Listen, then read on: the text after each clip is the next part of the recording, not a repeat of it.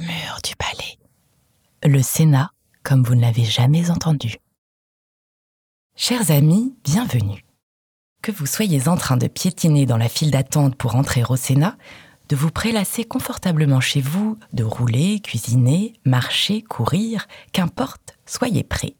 Pendant les quelques minutes qui vont suivre, nous vous emmenons en balade à l'affût des murmures du palais du Luxembourg. Cinq lieux arpentés, cinq histoires racontées. Mais avant cela, une mise en contexte. Plongeons dans le passé. Nous sommes en 1612. Le palais du Luxembourg n'existe pas encore.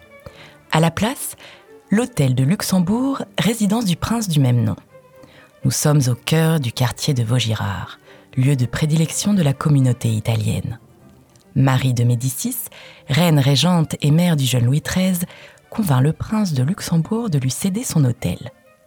On l'a dit lassée du Louvre, vétuste et malodorant, et désireuse de posséder sa propre résidence distincte de celle du roi. Or ici, elle connaît. Elle y a même résidé quelque temps à son arrivée d'Italie. C'est décidé. Le palais du Luxembourg sera sa résidence royale.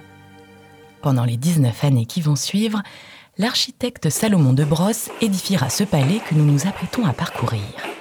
Quant à Marie de Médicis, elle acquiert une par une toutes les parcelles qui entourent le palais pour se constituer un grand parc.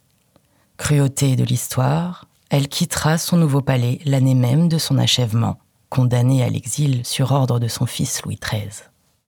Demeure royale pendant 160 ans, prison pendant la période révolutionnaire, il faut attendre le tournant du XIXe siècle pour que l'architecte Chalgrin rénove les lieux de fond en comble et leur octroie leurs fonctions parlementaires. Car les portes que nous allons franchir ensemble sont bel et bien celles du Sénat. Deuxième chambre du Parlement français, dite Chambre haute. Là où 348 sénateurs font la loi, contrôlent l'action du gouvernement, représentent les territoires. Sénat conservateur, Chambre des pairs, puis Sénat aujourd'hui, ici se mêlent depuis plusieurs siècles histoire, culture et politique. Ici coïncident patrimoine et démocratie. Allez, entrons maintenant.